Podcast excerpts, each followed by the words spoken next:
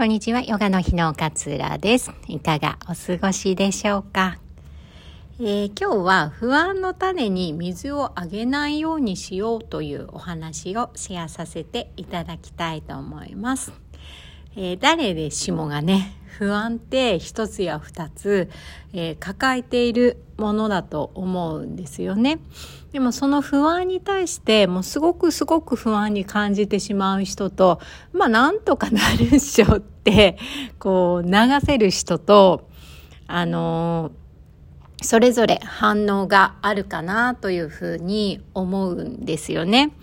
で、不安を感じなくしようっていうのは、やっぱり無理な話なので、誰しも不安っていうのは感じるものです。で、じゃあそれを大きく大きく感じてしまう不安症タイプの方と、まあなんとかなるでしょうって どこかで切り替えられるタイプの人と、こう、何の差があるのかなっていうふうに考えた時に、すごく不安不安不安不安不安どうしようどうしようどうしようどうしようどうしようって思っちゃっている方って、意識が過去と未来に行ってしまっていて、今に意識が全くない状態なんですよね。例えば何かを任された時に、過去に同じように大きな案件を任された時に失敗をしてしまったことが、まあ何回かあったとします。そうすると、また人前でじゃあ話そうっていう時に、また失敗しちゃうんじゃないか。またこう緊張して頭が真っ白になっちゃって、何も言葉が出てこないんじゃないか。どうしようどうしよううまくできるかなどうしようどうしようこれで練習足りてるかなどうしようどうしようあと何をやればいいかなっていうふうに思ってしまう。これって過去に失敗してしまったことに意識を向けて、そしてまだ怒ってもないのに、また失敗してしまったらどうしようっていう過去の体験から紐づいて、またこうなってしまったらどうしよう、どうしようって未来に意識を向け続けていることなんですよね。今に全く意識が向いていないの分かりますか？で逆に、まあなんとかなるっしょっていう人って、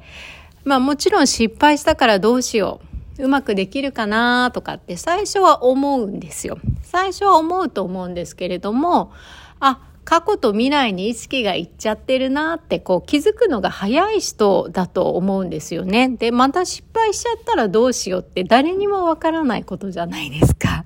誰にもわからない、まだ起こってもないことにどうしようどうしようって不安を募らせることって感じなくてもいい不安を勝手に自分で感じ取りに行っちゃっている状態なんですよね。なので、まあなんとかなるでしょうと思ってる方は、まあまだね、失敗するかどうか決まってないし、まあなんとかなるでしょうっていうふうに思えたりとか、今に意識を向けてみて、あ、過去の失敗引きずっていたな、まだ起こってない未来に不安寄せすぎていたなってなったら、今に意識を向けて、今できることって何かなとか、例えば話がとても上手な人に緊張しないコツとかってあるんですかって聞きに行ってみようかなとかっていうふうに、自分で今に意識を向けたのであれば、最善の方法っていうのを考えていくことができるんですよね。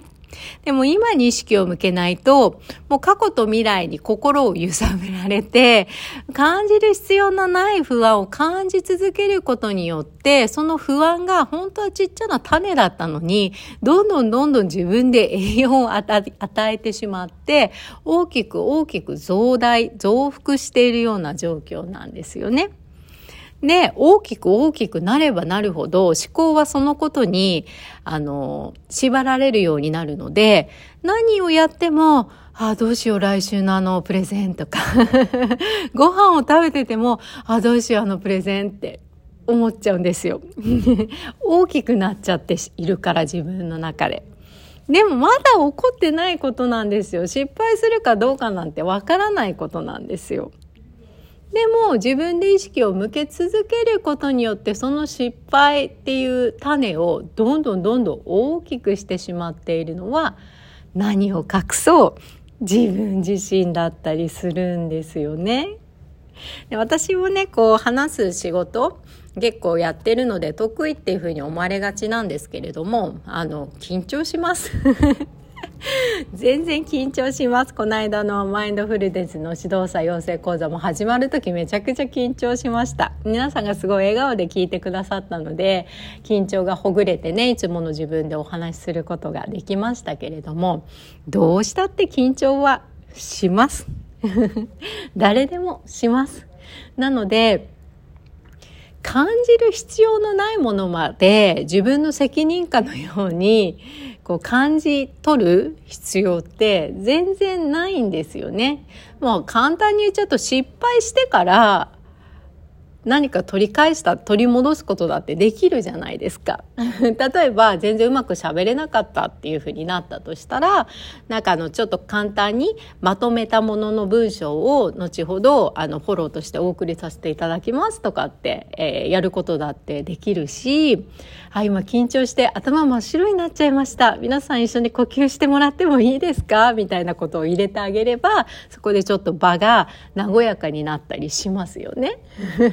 そんな風に何とでも対処方法っていうのはあるはずなんですよね。でも不安に苛まれてる状態ってそういったものがもう一切見えてこないっていうことになるんですよね。なんで不安がすごい大きくなってるなと思ったら私の意識今どこにいるんだろうどこにあるんだろうっていうのをもう一度チェックし直していただきたいなっていうふうに思うんですよね。大体過去か未来にあります。過去か未来にあります。そしてそこに意識を向け続けていることで増大していくので心配は。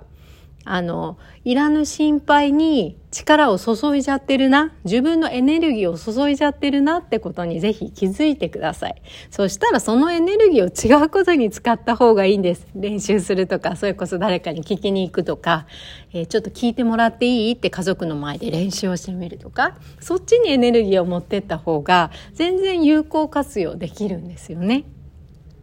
今日はね、あの、私最近話す機会が多かったので、えー、不安の種にこう栄養を与えないようにしましょうねっていうお話をシェアさせていただきました。